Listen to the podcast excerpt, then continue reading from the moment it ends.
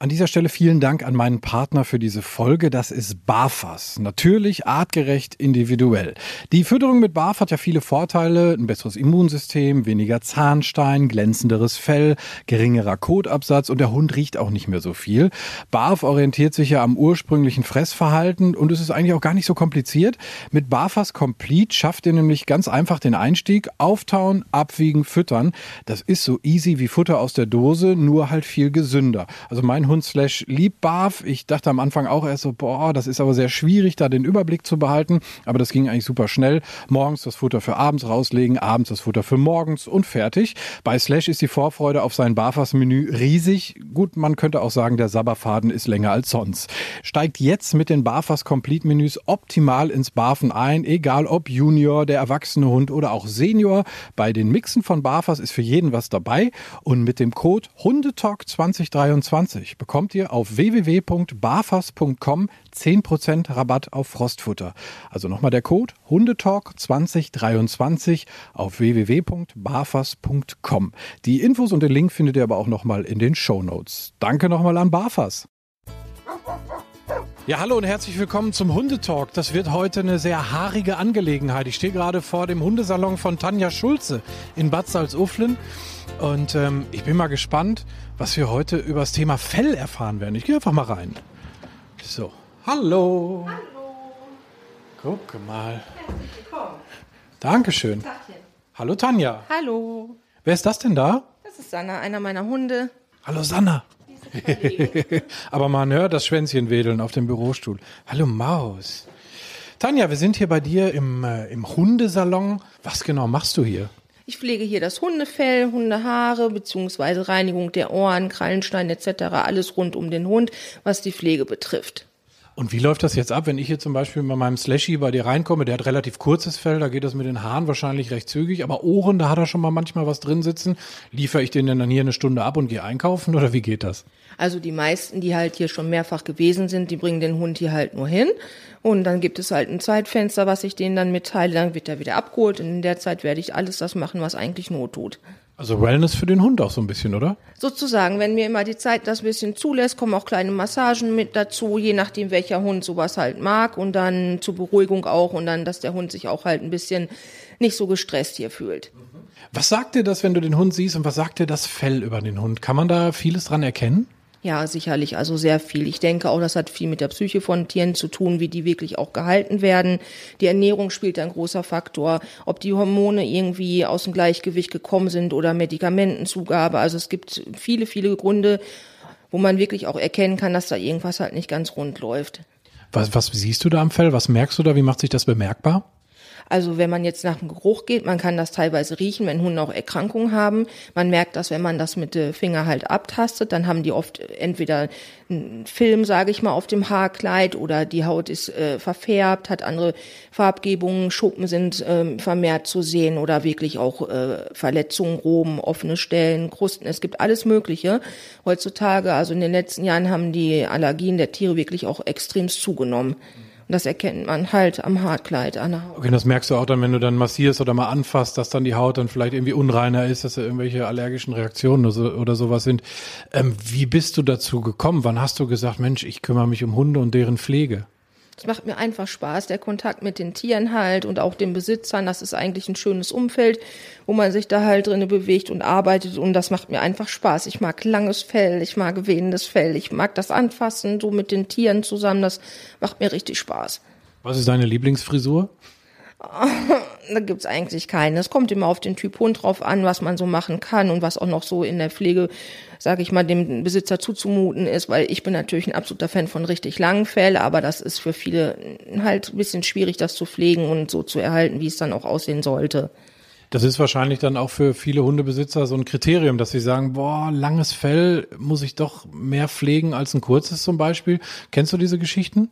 Ja, diese Geschichten, die kommen hier seit Jahren immer wieder häufiger vor. Das Problem ist, viele kaufen ihre Hunde nicht beim ausgewählten Züchter, sondern von irgendwelchen Internetplattformen, wo dann erzählt wird, die sind absolut pflegeleicht und, und, und. Also da kann man ja Märchen erzählen von oben bis unten.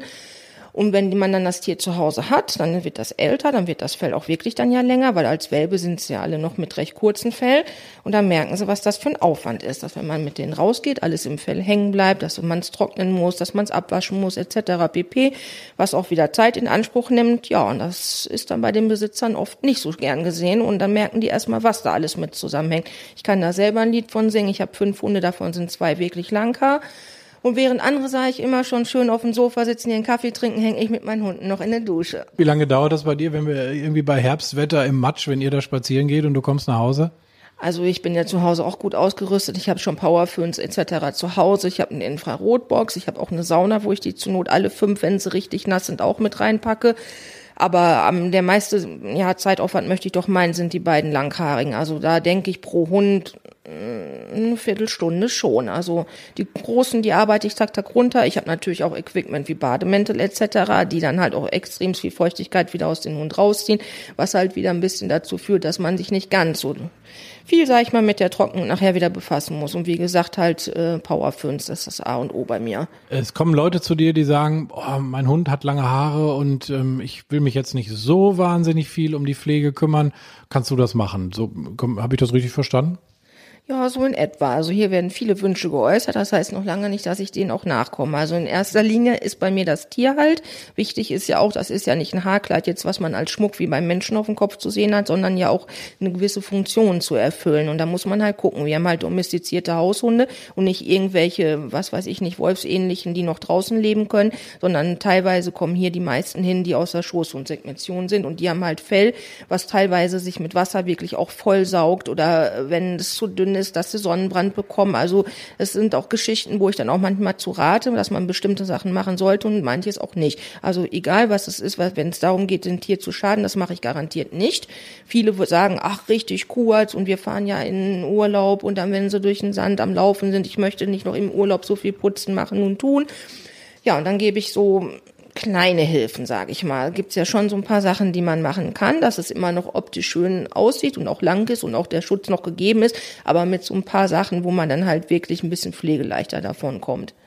Ist ja auch immer ein Riesenthema, die Sommerschuhe. Viele sagen, juhu, ich säbel meinem Hund das Fell komplett ab, damit er im Sommer halt nicht so schwitzt, damit ihm nicht so heiß ist. Das ist aber nicht ganz so einfach, ne? Das stimmt absolut nicht. Das sollte man tunlichst vermeiden, weil dadurch wird es eigentlich viel schlimmer für das Tier. Wie gesagt, wenn das Fell in einem gepflegten Zustand ist und es ein gesunder Hund ist, sollte man das tunlichst vermeiden, wirklich so zu kürzen, dass es wie ein ja kurzer Hund im Endeffekt das Fell nachher ist. Und viele übertreiben ja noch mehr, machen es richtig kurz.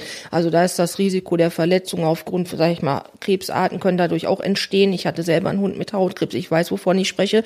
Und das sind halt so Sachen, das sollte man nicht machen. Da gibt's ganz, ganz viele andere Möglichkeiten, um den Hund das zu erleichtern. Ich rede jetzt halt, wie gesagt, von einem gesunden Hund. Wenn jetzt ein alter Hund mit Hautkrankheiten oder, also es gibt ja viele Sachen, wo man das dann halt ein bisschen hm, anders sehen sollte, aber vom Grund her auf keinen Fall. Was gehört denn für mich als Hundehalter so, ich sag mal, zur wöchentlichen Pflege? Was soll ich tun mit dem Fell meines Hundes? Ja, pflegen halt. Das beginnt damit, dass man es bürstet, vorbürstet, kämmt. Je nachdem, wie das Fell, was das für Strukturen hat, mit was mit Unterwolle äh, ist oder halt auch nicht, ob es sehr beansprucht wird, dann sollte man das auch waschen.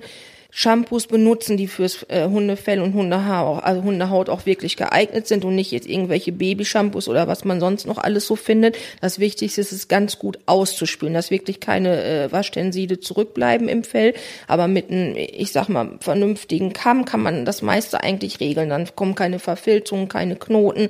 Aber man muss halt auch am Ball bleiben. Wenn man das ein bisschen vernachlässigt, dann kommt der sogenannte Filz und alles Mögliche, wo wirklich schlimme Hautverletzungen darunter entstehen können. Also das ist jetzt nicht nur wegen der Optik natürlich nicht gerade mehr schön anzusehen, aber darunter äh, entwickeln sich Keime, Bakterien, die abgelöste Haut. Also es ist, man sollte seinen Hund schon pflegen. Das kenne ich also von meinem Flat-Coated Retriever, den ich früher mal hatte, der Milo, lange Haare und dann hat man mal so in einer Ecke nicht so, also ich als Mann war da jetzt nicht so wahnsinnig hinterher. Ich habe lieber gesagt, komm, wir gehen Bälle schmeißen und haben und machen Spaß. Bürsten war nicht so unser Ding, aber klar, man muss es machen bei langen Haarigen und dann hatte der hier und da so gerade mal unter den Ohren gerne so eine Verfilzung.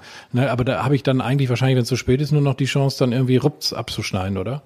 Ja, kommt drauf an, wie zu spät. Also gerade hinter den Ohren, dadurch, dass die Ohren halt wackeln und sich bewegen, ist äh, diese kleinen Löckchen, die Ohr, an der Ohrmuschel wachsen, sind ja oft ein bisschen so gelockt und gewellt und dann wackelt das Ohrläppchen da immer drüber und dann ist es wirklich so, dass es aufraut, die Schuppenstrukturen und etc. dann ein bisschen vermischt und darum hat man dann meist hinter den Ohren dann diese Knötchen wenn man noch schnell genug ist, kriegt man die noch so raus. Also da gibt es auch ein paar Möglichkeiten, das noch zu machen. Aber manchmal ist es so schlimm, da hilft nur noch die Schermaschine. Man sollte da auch nicht selber mit der Schere unbedingt so nah dran gehen, weil der Filz, wenn der jetzt schon länger da ist, die Haut richtig einzieht. Und wenn man dann schneidet, kann es zu Verletzungen kommen. Ich glaube dann doch lieber zum Profi, bevor man sich da selbst irgendwie ein Blutbad in der Küche anrichtet, oder? Also ich habe mehrfach Kunden hier erlebt, die ihre Hunde wirklich auch verletzt haben, weil sie sich das haben zugemutet. Ich sage immer nur ein bisschen YouTube-Videos gucken und dann meint ja jeder, dass man es könnte. Ja, und dann sind wirklich Tatsache, also Verletzungen passiert. Das tat denen natürlich im Nachhinein unendlich leid, aber ich warne da schon vor. Ne? Was man kann, sollte man machen und wenn man es nicht kann, sollte man sich jemanden suchen, der es dann halt auch kann. Dem Tier zuliebe, sage ich dann nur. Und ich brauche dafür wahrscheinlich auch einfach vernünftiges Werkzeug. Ne? Also ich kann nicht einfach irgendwie mit so einer Kinderbastelschere mal eben dran rumrupfen, sondern ich sollte da schon gucken, dass ich was Vernünftiges habe, oder? Ja, also die Scheren, da gibt's welche für 1000 Euro kann man kaufen, man kann auch eine für 100 Euro kaufen. Das kommt eigentlich immer ganz drauf an. Die Scherköpfe, das ist immer halt das Wichtigste, solche Geschichten, dass man auch wirklich erstmal vorher das Fell absolut pflegt, bevor man mit irgendeiner Gerätschaft da dran geht. Und dann ist es so, dass man ja halt auch wirklich dann gucken sollte, für was das Fell geeignet ist. Und da muss man immer ein bisschen gucken. Ne? Man kann trimmen, man kann scheren, man kann schneiden, man kann effilieren etc. pp. Das gibt also viele Möglichkeiten. Mhm.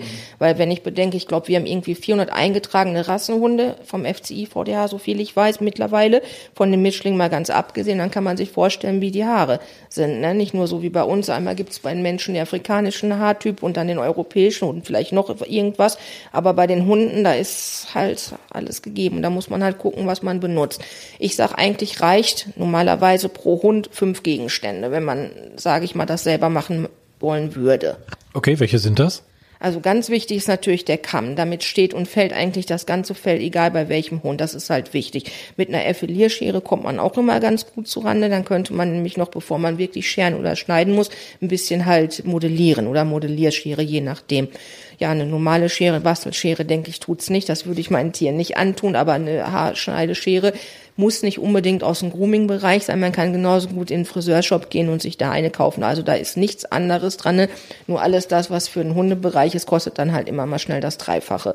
Wie überall. Wo Hund draufsteht, kostet halt mehr. Jetzt gibt's ja auch immer mal wieder in der Werbung so Sachen, wo man irgendwie schön die Unterwolle mit rauskratzt. Und äh, so ein Gerät hatte ich tatsächlich auch und das macht wirklich Kratzgeräusche. Ich hatte echt ein bisschen Schiss, dass ich meinem Hund da damals irgendwie die Haut mit vom Pelz reiße. Also finde ich super, dass du die Frage stellst. Das ist bei mir auch ein absolutes Thema, der sogenannte, dann nenne ich auch das Wort, Fulminator oder Striegel, der in aller Munde seit fünf Jahren liegt und jeder Zoofachhandel meint, ist für jeden Hund geeignet. Jetzt muss man sich doch nur mal bedenken, das ist ein Gerät aus Stahl, wo die Zinken wie ein Dreieck zusammenlaufen und auf sowas kratze ich auf den Hund rum. Also das sollte man mal bei sich selber vielleicht erstmal an der Haut probieren, dann würde man das ganz schnell lassen. Und man kratzt und kratzt eigentlich das Fell nur raus, man macht es kaputt, man macht macht es rau, man geht über die Wirbelsäule, dem Hund ist das unangenehm, das tut weh und man erreicht eigentlich auch gar nicht viel mehr. Man kann sich denken, wenn man eine Schicht, was weiß ich nicht, von drei Zentimeter langen Fell hat und dann der Fulminator mit 0,8 langen äh, Striegelzinken, dass man dann natürlich nicht die Unterwolle erreicht. Deswegen sage ich, eigentlich jeder Hund braucht einen Kamm. Also Hundefell sollte man mit einem Kamm kämmen und nicht mit einem Striegel. Ein Striegel gehört vielleicht irgendwo im Reitbedarf, könnte man den benutzen, weil da kommt er ursprünglich auch her. Natürlich gibt es den Striegel jetzt im Grooming-Fachbereich auch schon seit vielen Jahren, aber den würde ich nie in Privathand eigentlich empfehlen, weil natürlich zieht man Haare mit raus, aber das Decker statt die Unterwolle.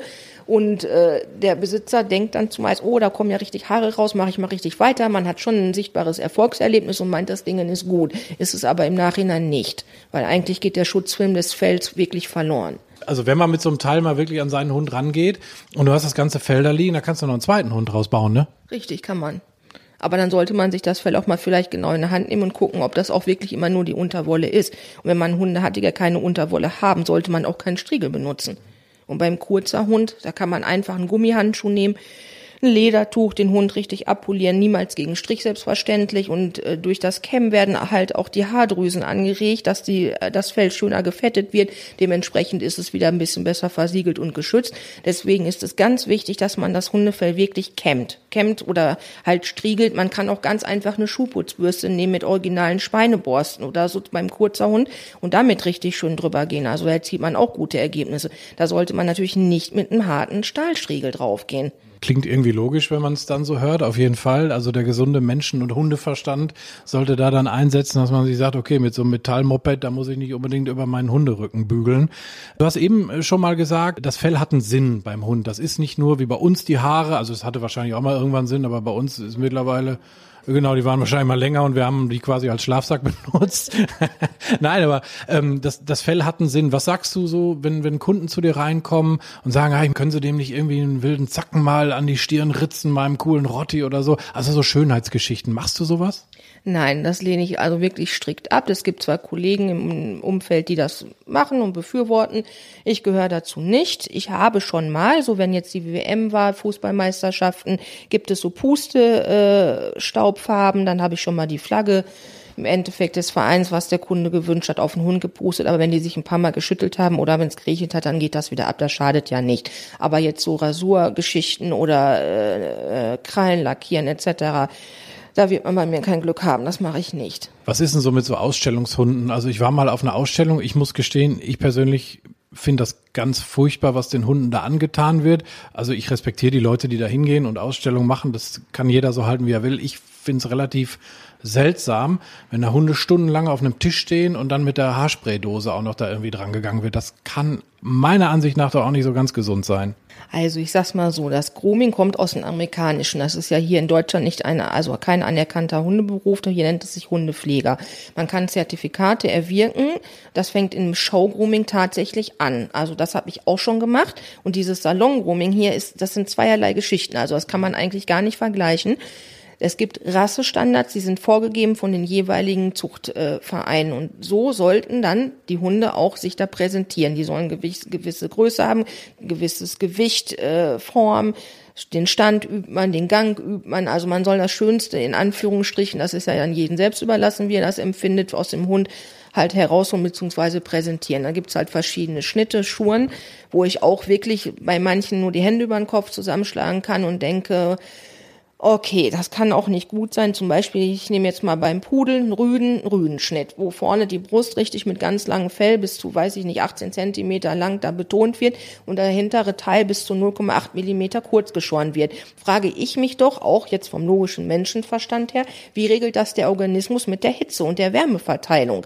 Ne, das ist ja irgendwie das Gleiche, wenn ich mich obenrum mit einem Pelzmantel anziehe und unten, äh, was weiß ich, eine Boxershorts. Da stimmt ja irgendwie auch was, nicht? Und es sieht auch scheiße aus. Ja, wer weiß.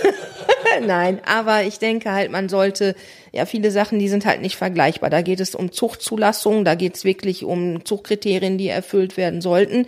Ich äh, finde jetzt so Shows wie in Amerika gang und gäbe sind, wo äh, Formationen wirklich äh, gezeigt werden mit dem Hund und Halter, wo die wirklich diese 180 Minuten da stehen müssen. Die werden vorher schon über Monate in gewissen Länge soll das Fell wachsen, dann werden die zu Hause etwas vorgearbeitet, dann müssen die da wirklich stehen. Und dann geht es auf Zeit, in der dann die werden gefärbt zu anderen Tieren, also dann ist ein Pudel auf einmal in einer Zebraform oder äh, König der Löwen wird nachgespielt und das sind Sachen, also das lehne ich kategorisch ab, das hat auch wieder mit Zuchtshow wieder nichts zu tun, das ist einfach bescheuert. Genau so kann man das ehrlich nennen, das ist finde ich schade. Tier sollte Tier bleiben und äh, können sich die Menschen ja verkleiden, wie sie mögen oder sich färben, lackieren etc. Aber den Hund sollte man schon ein bisschen auch ne, den Bedürfnis orientiert haben und nicht nur jetzt wieder sein eigenes Ego oder oder keine Ahnung mit welchen Gedanken gut sowas gemacht wird. Ja, ich glaube so kleine Spaßnummern, das ist ja okay. Also ich habe Slash auch mal zu einem Deutschlandspiel irgendwie so einen schwarz-rot-gelben Irokesen oben auf den Kopf gelegt und ein Foto gemacht. Das ist ja Killefit, aber die lassen da wirklich die Hunde eigentlich stundenlang leiden, ne? Ja, also es gibt immer solche und solche. Ne? Es gibt Menschen, die das wirklich den Hund super gut antrainieren. Äh, wie gesagt, meine persönliche Meinung dazu ist, dass ich es nicht gut finde. Aber wenn ich halt so sehe, wie manche das wirklich antrainieren, gibt es auch ich sag, das ist mit Sicherheit die Minderheit, wo es gar nicht so schlimm ist. Für uns Außenstehende, wir wissen nicht, was da alles schon hinter antrainiert worden ist. Aber ich sag immer, wo Geld im Spiel ist, was mit Tieren im Zusammenhang ist, da wird garantiert das Tier den kürzeren ziehen. Und damit bin ich aus solchen Nummern dann halt schon immer raus. Lass uns mal über deine Hunde quatschen. Du hast fünf. Du hast hier äh, eine Empfangsdame auch schon vorne drin sitzen, ne? Ja, heute habe ich nur eine Lady mit. Die anderen hatten keine Lust. Nach der Morgenrunde heute Morgen im Regen wollten die nachher nicht mehr mitkommen zur Arbeit. Naja, aber eine ist mir treu geblieben und die ist heute dabei. Erzähl mal, was ist das für eine? Das ist ein American Pitbull Terrier. Die ist jetzt fünf Jahre alt. Sanna heißt sie. Ja, einer meiner Lieblingshunde. Also du hast wahrscheinlich insgesamt fünf Lieblingshunde, kann das sein? Ja, jeder hat da so einen anderen Ausdruck und je nachdem, wenn ich die Einzelzeit mit meinen Hunden verbringe, sind es dann immer meine Lieblingshunde. Was hast du denn noch in deinem Rudel? Also, meine Erstgeborene ist eine von meinen Kavalier King Charles Damen, die wird acht Jahre alt.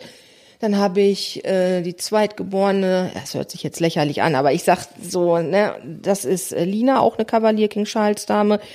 Die ist sieben Jahre alt. Dann habe ich ja hier die Sanna, die halt dabei ist, die fünfjährige. Dann habe ich äh, eine dreieinhalbjährige Labradorhündin und äh, ja, zu guter Letzt habe ich dann noch einen Rüden dazu. Der ist jetzt, muss ich überlegen, der wird fünf. Nee, der ist fünf, wird sechs jetzt im Dezember. Jetzt komme ich schon ganz durcheinander hier. Ja, das ist ein Malinois-Mischling und äh, das ist mein letzter. Und ich denke, 500, das ist auch eine Hausnummer, das genügt. Ja, da hast du auf jeden Fall den ganzen Tag was zu tun. Also kann man dich äh, durchaus als Hunde verrückt bezeichnen. Absolut, das trifft es genau. Wo äußert sich das? In allem. Mein ganzes Leben ist da drauf abgerichtet. Das ist so, das ist meine Lebenseinstellung, meine Familie, das ist so. Andere haben Hobbys, ich habe Hunde, aber ich, das ist, hm, für mich gibt's kaum was anderes. Ist aber ganz witzig, wenn man bei dir auf die Facebook-Seite äh, guckt, aufs Facebook-Profil. Ich habe schon gesehen, also du zauberst da Menüs für deine Hunde. Diese Fotos finde ich sehr beeindruckend. Letztens war da eins auch mit so einer kleinen äh, Käsescheibe, wo ein Gesicht drauf war. Du, du hast da richtig Spaß dran, glaube ich, ne? Absolut, weil ich kriege kaum Gegenwind, dass das Essen nicht schmeckt. Die Tellerchen werden immer leer gegessen und no, ich habe da wirklich Spaß dran. Also ich nehme halt das, was ich so meine, was für meine Hunde gut wäre und dann denke ich auch, da die Teller leer sind, meine Hunde wirklich auch gesund sind und gut gute Werte auch haben, liege ich da ganz gut mit. Denkst du dir manchmal auch jetzt mal, ach so, so, so eine Stunde ohne Hund ist auch mal toll oder nimmst du dir die Zeit einfach? Fast nie. Also selbst wenn ich auf Arbeit hier mal keinen Hund dabei habe, dann fühle ich mich so ein bisschen, hm, ich bin zu Hause Video überwacht, also ich könnte, wenn ich wollte, ich bin da vielleicht so ein bisschen Helikopterfrauchen, gebe ich ja zu, zur Beruhigung nachgucken, wie es denen geht. Denen geht's natürlich gut. Ich habe recht wesensfeste Hunde, denen ist das Schnurz egal, ob die zu Hause alleine sind oder nicht. Ich lasse die nicht zwölf Stunden alleine, sondern angepasstes Maß, so wie es halt ist. Was bedeuten dir Hunde generell? Also du, du hast gesagt, dein ganzes Leben ist auf Hunde ausgerichtet, dein Job äh, dreht sich rund um Hunde. Kannst du dir irgendwie ein Leben ohne Hunde überhaupt vorstellen? Nee, ne? Nein, kann ich nicht und möchte ich nicht. Es sei denn, ich wäre jetzt finanziell nicht in der Lage, körperlich oder durch andere außenstehende Umstände würde ich natürlich immer zum Tierwohl auf ein Tier verzichten. Ich würde also nicht jetzt aus dem reinen Egoismus mir Tiere halten. Das finde ich nicht gut. Also ich halte schon Hunde. Das Wort halten passt irgendwie auch nicht. Also das ist, na, ich denke immer so, wenn die Hunde einen so das ganze Leben so absolut widmen, ohne andere Auswege zu haben oder woanders irgendwie oder einfach mal Koffer packen, so, mir passt das jetzt hier nicht und ich ziehe aus, können die halt nicht. Und darum versuche ich halt wirklich absolut auf die einzugehen. Erziehung ist bei mir wichtig, also bei mir müssen, müssen Hunde tatsächlich auch wirklich gut gehorchen und händelbar und führbar sein. Aber dadurch, dass er halt abrufbar oder beziehungsweise wirklich in Situationen recht wesensfest auch immer bleiben, haben die mehr Freiheiten. Ich nehme die zu ganz tollen Veranstaltungen mit, also da fahre ich auch richtig weit für, wo meine Hunde dran Spaß haben. Und ich erfreue mich an dem Spaß, den meine Hunde haben. Ich bin jetzt nicht jemand, der sich jetzt einen Hund holt, so jetzt muss es ein, was weiß ich nicht, Border Collie sein, der zum Hüten eigentlich gezüchtet ist und alle machen damit aber Agility. Und äh, ich gucke, was mögen meine Hunde, woran haben die Spaß? Das versuche ich denen zu geben. Natürlich, wenn jetzt ein Hund meint, er müsste jagen zu müssen, werde ich den sicherlich nicht irgendwo jagen oder hetzen lassen, sondern Ersatztraining anbieten oder halt auch wirklich ja, die Bedürfnisse, die meine Hunde haben, so weit zu erfüllen, dass ich sie nicht überfordere. Das ist auch ganz wichtig. Also die haben auch wirklich Zwangspausen, Schlaf und alles und äh, dass sich ein gesundes Mittelmaß sich halt hält. Und ich denke, meine Hunde, wenn ich mir die so angucke, die machen einen ganz guten Eindruck. Ja, doch, auf jeden Fall. Sie ist ja total gechillt auf ihrem Bürosessel, hat da, glaube ich, Spaß. Aber du hast so, ähm, ja, auch total verschiedene Rassen, also auch für die, für die Einsatzbereiche, wo die mal gezüchtet wurden. Das ist schon eine Herausforderung dafür, jeden das Richtige zu finden, oder? Also ich finde Hundesport nicht schlecht, muss ich natürlich dazugeben. Ich bin selber aber nicht die sportlichste. Also ich würde jetzt nicht hier irgendwie bei, ich weiß nicht, Hard Dogs oder wie das alles heißt, diese Triathlon und was man mit Hunden alles machen kann. Also aus dem Alter bin ich auch mittlerweile raus. Ich versuche dann halt dann ja, englisches Obedience mache ich zum Beispiel. Ich habe ja die Scent Detection äh, gemacht. Ich mache Mantrailing. Oh, halt alles so, was anliegt, Dummy-Sport, das sind alles so Sachen. Ich gucke halt, wo hat mein Hund Lust dran, wo könnte man das ein bisschen ausbauen. Ist auch schon passiert, dass ihr irgendwie, zum Beispiel, ich habe auch Gebrauchshundesport auch schon gemacht, richtig. Und dann, äh, wenn ich merke, der Hund hat dann bis zu einem gewissen Grad dann auf einmal da irgendwie doch dann keinen Anreiz mehr zu. Ich breche sowas auch ab. Also ich bin dann auch wirklich fair, wenn ich merke, es geht nur noch über mein Ego, dann lasse ich das einfach sein. Und ich mache viele Tricks mit meinen Hunden und dann so intelligent Sachen, Nasengeschichten, ja, sowas halt. Das ist eine, finde ich, eine sehr, sehr coole Einstellung. Also du bist viel rumgekommen, hast viel kennengelernt, verschiedene Hundesportarten, natürlich auch ganz, ganz viele verschiedene Menschen, auch die, die hier in deinem Salon begegnen. Was geht dir so im Hundebereich am meisten auf die Nerven? Was stört dich? Wann, wann flippst du aus? Wann sagst du, Leute, so geht's nicht? Also Gewalt gehört bei mir überhaupt nicht in Richtung Hund. Da gibt's bei mir auch gar keine Diskussion. Und wenn ich teilweise hier, also man kann es jetzt ja nicht sehen, sondern ich erzähle das mal, ich besitze hier im Salon, ich habe eine riesengroße Schaufensterscheibe und ich sehe tagtäglich die Besitzer mit ihren Hunden hin und her laufen und sehe, wie sie die alleine am Rucken sind, am Halsband am Ziehen sind oder Erziehungsgeschirre umhaben oder auch Starkzwangmittel, obwohl die verboten sind. So, also die bringen sowieso nichts davon, mal ganz abgesehen, ist ja ganz klar. Finde ich, äh, so sollte man ein Tier nicht behandeln. Jetzt nicht nur ein Hund, ich bin tierlieb von Haus aus bei jedem Tier, aber ähm, das finde ich einfach ganz schrecklich. Und viele äh, Menschen benutzen Hunde für sich, für ihr Ego, wollen sich über den Hund profilieren und ja, also gibt so viele Sachen. Ja, da gibt es eigentlich eine ganze Menge, worüber ich mich aufrege. Und das Schlimmste finde ich eigentlich, dass die Leute Hunde gar nicht mehr als Hunde sehen, sondern in irgendwas hier rein interpretieren, was die zu sein haben, was der Mensch sich gerade aus seinem Egoismus raus wünscht und überhaupt nicht an die Bedürfnisse oder Anlagen oder überhaupt wie, was das Tier betrifft, drauf eingeht. Das finde ich ganz schade. Also das finde ich wirklich traurig, dass äh, wir haben ja fast alles nur noch Hobbyhunde. Die Hunde werden kaum zu dem eingesetzt, wofür die eigentlich selektiert, gezüchtet oder genetisch veranlagt sind. Ist ja in der Zeit gar nicht mehr möglich. Und ich finde es einfach schade, dass die meisten Menschen sich aus dem Egoismus raus sich Tiere anschaffen und denen nicht in keinster Weise mehr gerecht werden und die als Partnerersatz, Kindersatz etc. und sonst was alles sieht, dass Finde ich ganz, ganz traurig. Und wenn man dann mal sieht, die Hunde dürfen kaum noch irgendwo schnüffeln oder überhaupt was und dann die Hundehalter unter sich streiten sich überall und das ist einfach nicht mehr so, wie es eigentlich sein sollte. Und das finde ich halt schade. Der Hund soll funktionieren wie eine Maschine, wie ein Pauseknopf, Stoppknopf, Playknopf im Endeffekt. Und wehe dem, irgendeine Kleinigkeit läuft nicht rund. Dann werden sie A, in unserer Wegwerfgesellschaft ist leider so, direkt abgegeben, am besten schon gestern, wird sich auch sofort der neue denn geholt. Ich bin auch sehr im Tierschutz also wirklich engagiert. Ich finde das Thema Auslandstierschutz, das liegt mir auch so ein bisschen auf dem Herzen, muss ich leider gestehen. Wir haben hier auch genügend Tiere im Tierschutz sitzen, die Langzeitinsassen sind. Das sind ganz tolle Hunde überall. Man muss nur mal ein bisschen Zeit sich nehmen, da die Mühe machen, da wirklich auch hinter zu gucken, eine Bindung aufzubauen und vor Ort gucken. Ne? Jeder hat in der Gemeinde irgendwo einen Tierschutzverein oder irgendwas. Man könnte als Gassigänger es gibt so viel, was man machen kann. Dann frage ich mich immer wieder, nichts gegen Auslandstierschutz, das muss ich wirklich dazu sagen, aber ich finde, man sollte vor Ort helfen. Man sollte da eindämmen, dann die Vermehrung mit durch Kastration und sonst was und nicht jeden Hund hier rüber schippern, schiffen auf einer äh, Reise im Transporter, in einer Kiste, meist bei der Übergabe kann passieren, dass er äh, verloren geht oder das ist wie die Katze im Sack kaufen, jetzt in Anführungsstrichen. Und dann denkt man, oh, man hat diesen Hund gerettet, er wird mir sein Leben lang dankbar sein, er wird sofort funktionieren. Natürlich tut er das nicht. Der wurde wahrscheinlich misshandelt oder der hat auf der Straße eigentlich ein Leben geführt. Jetzt muss er Autofahren lernen, in der Familie leben und muss diese 555 Wünsche des Menschen erfüllen. Und das geht nach hinten los. Und wo landen sie? bei uns im Tierschutz. So, dann sind unsere Tierschutzvereine wieder noch mehr mit ihren ganzen Kapazitäten verbraucht, als wie sowieso schon. Und das sind so Geschichten, ich finde, jeder kann sich einen Hund kaufen, besorgen oder sonst wie irgendwie. Und das finde ich traurig. Alleine, wie schnell man zum Hund kommen kann. Und dass jeder, leider, wirklich jeder sich ja auch einen Hund kaufen oder holen oder die werden auch verschenkt überall. Man braucht nur mal auf der Plattform ein bisschen gucken. Finde ich ganz traurig. Also beim Auto oder Waschmaschine wird recherchiert und verglichen und gemacht und getan, bis man sich das dann mal kauft und beim Hund nicht. Dann kauft man sich einen Vollgebrauchsjachthund, den Weimaraner, weil er schön grau ist. Nein, jetzt heißen sie ja Silber. Ne, jetzt werden die Farben, ist momentan wieder so ein Trend, dann kostet der Hund gleich das Dreifache.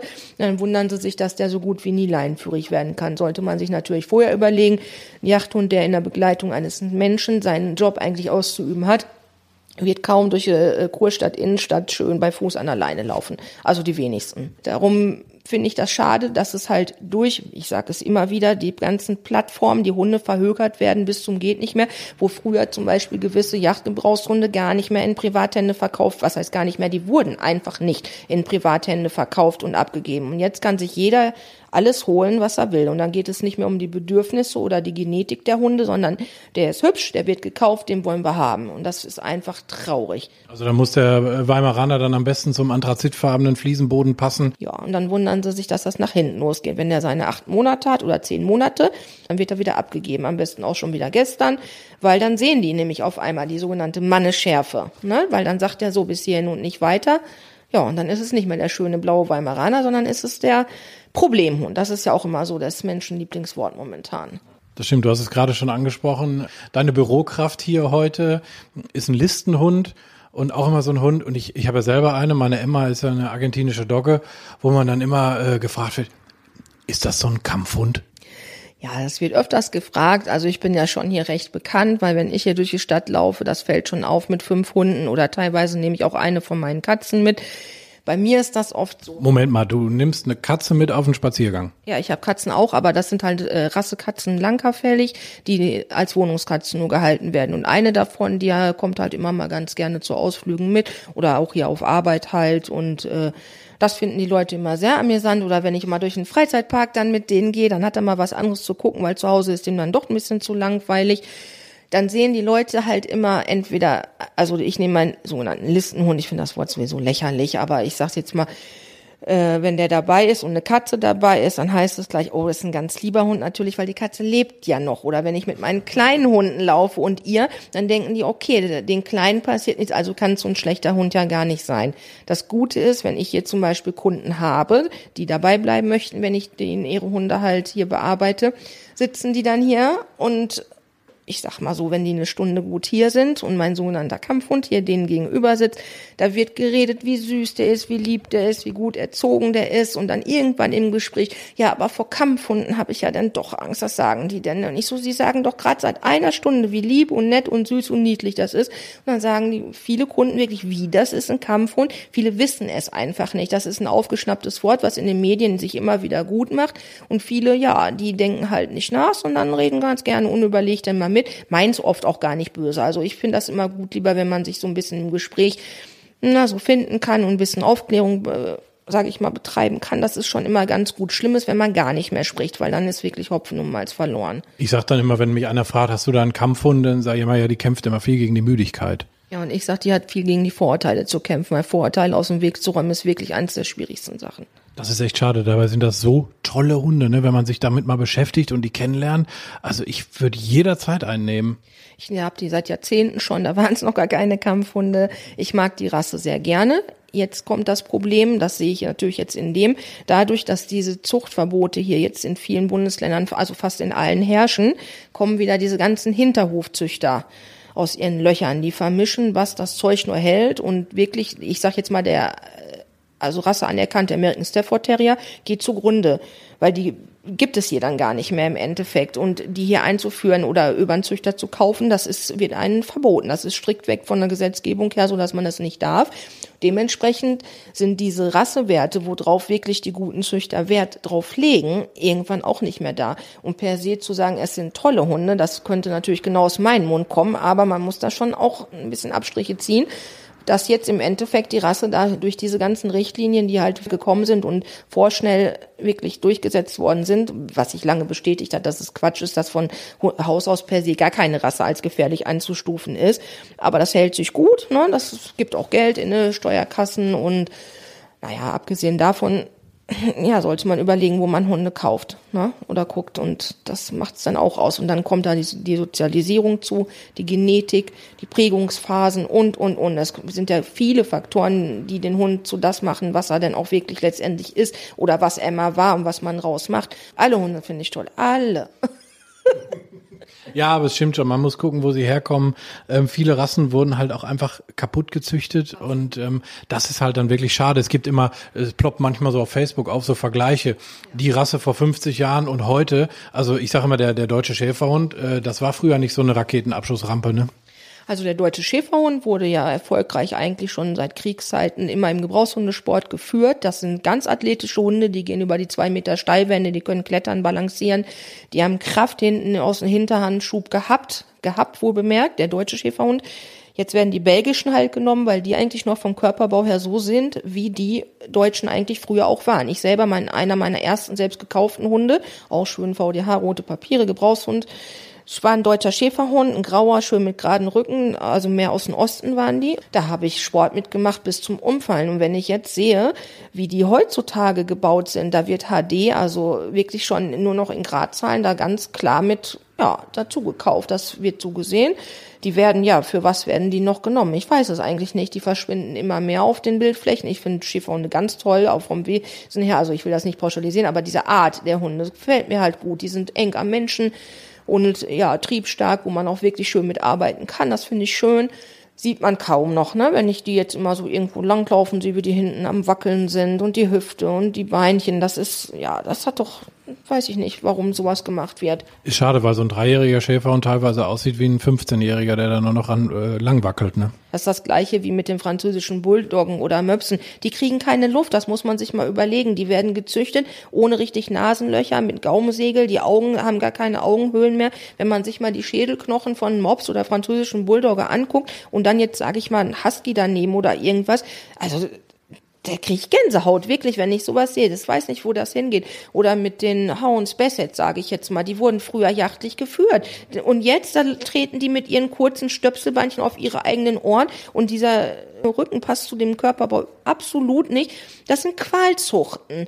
Und da finde ich, da sollte der Gesetzgeber da mal lieber einen Riegel vorsetzen. Und wie gesagt, ich sage es wieder, diese Plattform eBay. Ich sag's jetzt, ne? So, da wird gekauft, was das Zeug hält, gehandelt, getauscht. Wenn man sich manche Annoncen da durchliest, also da kommen mir wirklich die Tränen. Wie kann man jetzt, was weiß ich nicht, einen elf Jahre alten Cocker verschenken? Da denke ich, oh nein, wie wurde der die elf Jahre zuvor denn gehalten? Ich würde, oh, innerlich zerbrechen, so wenn, da kommen mir schon fast die Tränen, allein bei den Gedanken, dass man sowas machen kann. Und da denke ich halt, das sind diese Geschichten, weil man kommt zu leicht an einen Hund. Und es ist ja wirklich so, was mit Tieren teilweise gemacht wird, was der Mensch den Tier antut, das ist also nichts vertretbar, das ist grausam. Ja, man merkt schon, du bist mit Leib und Seele einfach dabei und setzt dich für diese Tiere ein. Ich habe das Gefühl, wir könnten stundenlang weiterquatschen. Du bist so ein wandelndes Rasselexikon auch und bist in so vielen Gebieten da auch fit. Da könnte man sich eigentlich mal so ein Stündchen, während du hier so einen, so einen Hund äh, bearbeitest, zu dir setzen und du würdest alles erzählen, oder? Genau so läuft das. Viele kommen auch wirklich hier hin, die haben, kommen schon mit Zettel und Listen und Fragen. Die Fragen von Homöopathie bis äh, Kastration, also die kommen wirklich hier hin. Es wird ja viel gegoogelt heutzutage, aber ich sag mal so, meine Kunden und ich, wir haben ein super Vertrauensverhältnis, also was ich teilweise ich denke mal so, die übergeben mir ihr Tier, das ist ja schon ein Vertrauensbeweis schlichthin. Ich weiß, wovon ich rede, ich bin da selber absolut pingelig mit Hundepensionen und so weiter. Und äh, man kommt ins Gespräch, man sieht sich immer, immer wieder über Jahre, man verfolgt viel und ja, die, ich will mal nicht so sagen, ich bin nicht jetzt das letzte Wort, was jetzt über irgendwas zu entscheiden hat, aber die betreffenden Situationen, sage ich mal, was manche Halter haben, da fragen die mich. Die rufen mich auch abends an, also meine Stammkunden dürfen das und stellen eine Frage bezüglich mein Hund, was weiß ich nicht, hat jetzt Durchfall oder solchen kastrieren lassen. Mein Tierarzt hat dies und das gesagt und meine Nachbarn erzählen das und das und ja, Frau Schulz oder Tanja, je nachdem, wie ich halt angesprochen werde, was sagen Sie oder du halt denn dazu? Also das finde ich ganz schön, dass bei auch wirklich schwerwiegenden Fragen, auch bezüglich des Einschläferns, sind auch schon hier viele hingekommen oder halt die schlimmsten Anrufe sind auch die oder die meisten kommen dann wirklich persönlich und sagen, dass der Hund verstorben ist oder so. Also das geht mir ganz, ganz nah ah, kommen mir natürlich gleich wieder die Tränen, weil man hängt ja auch an den Tieren. Ich kenne viele von Welpe an oder schon in den nächsten Generationen und man erlebt alles mit. Oder wenn so ein Hund mal gebissen worden ist und ich habe den nie auf den Tisch. Ich habe jetzt letztens einen kleinen Havanesen, der ist sieben Monate alt. Der wurde von den sogenannten Tutnix-Hunden in den Kopf geschnappt und das Auge konnte nicht mehr gerettet werden. Das hat sich immer wieder entzündet. Jetzt hat er nur noch ein Auge, weil halt viele Hundehalter so verantwortungslos sind oder einen Hund nicht richtig lesen können und dann passieren solche Geschichten die auch nicht wieder gut zu machen sind. Was mit der Psyche passiert, erfährt man vielleicht auch nur im Nachhinein.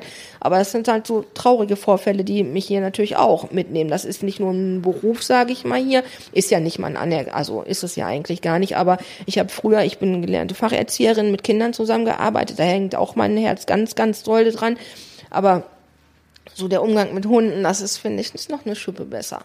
Ist es jetzt, weil sie merkt, dass du gerade emotional ein bisschen aufgedreht hast, guckt sie jetzt über den Tresen und sagt, Mami, ich schau mal nach dir, ne? Jetzt muss ich wirklich gleich heulen. Ja, das ist genau so. Also ich bin sehr, sehr eng mit meinen Hunden.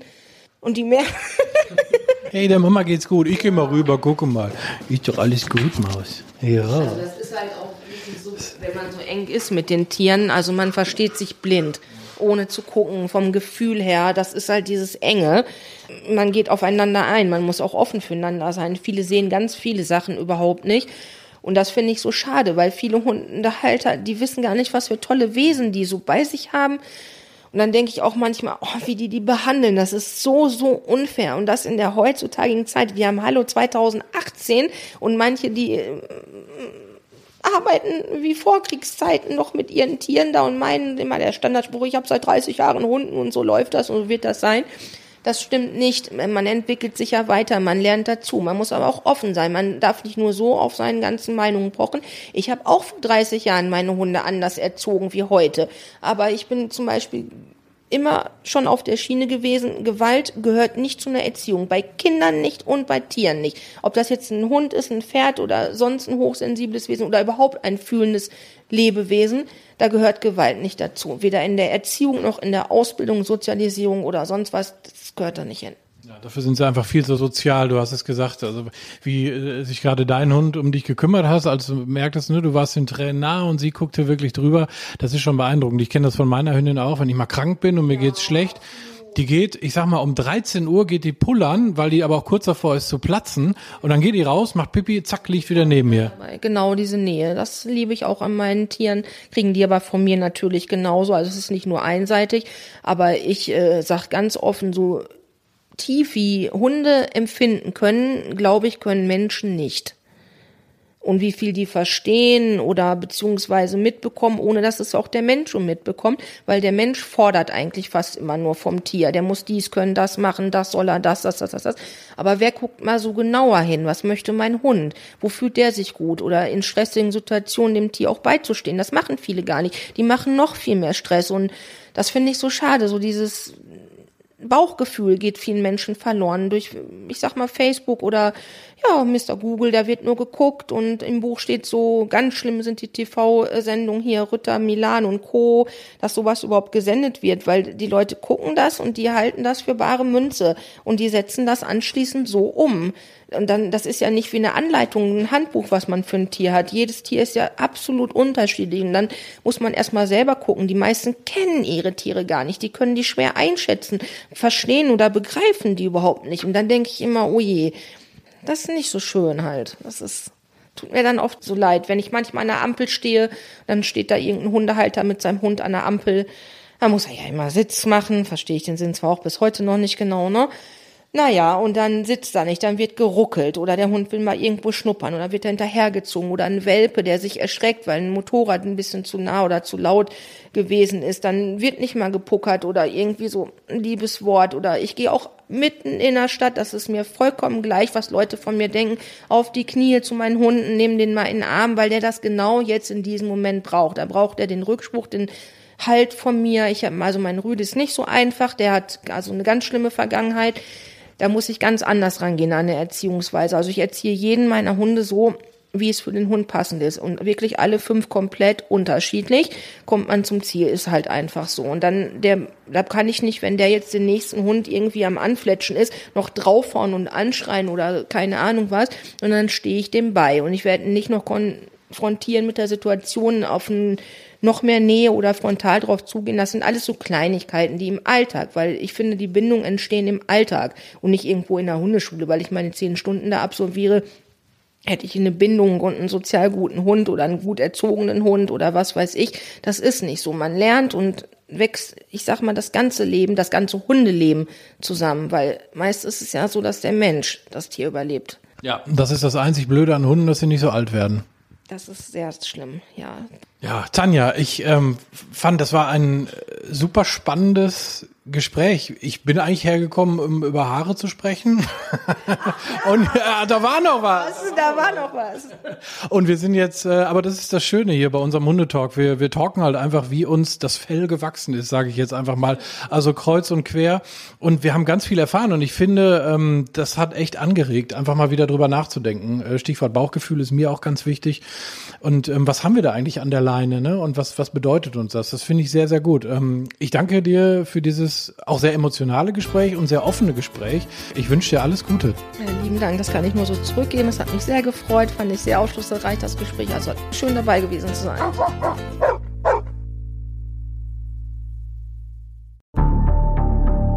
Wie lange kann ein Mörder sein dunkles Geheimnis bewahren? Wann bekommen die Angehörigen Gewissheit und die Opfer Gerechtigkeit? Jedes Jahr werden bei der Polizei rund 100.000 Menschen als vermisst gemeldet. Drei Prozent davon, also 3000 Menschen, bleiben länger als ein Jahr verschwunden. Einige werden nie wieder gesehen. Seit gut drei Jahren arbeitet die Polizei in NRW mit sogenannten Cold Case Units. Das sind Abteilungen, die wirklich nur damit beschäftigt sind, Mordfälle zu bearbeiten, die teilweise seit Jahrzehnten ungeklärt sind. Ich bin Mike Mattis, Radioredakteur und News Anchor und ich spreche mit Ermittlern über diese Fälle. In meinem Podcast Licht ins Dunkel, Cold Cases und ungeklärte Vermisstenfälle von hier beleuchten wir gemeinsam mit Profilern, Staatsanwälten und Mordermittlern Cold Cases und ungeklärte Vermisstenfälle aus ganz Deutschland. Immer in der Hoffnung, dass Angehörige endlich Gewissheit und die Opfer Gerechtigkeit bekommen. Licht ins Dunkel. Cold Cases und ungeklärte Vermisstenfälle von hier. Eine Produktion von Mike Mattis und der Podcastfabrik.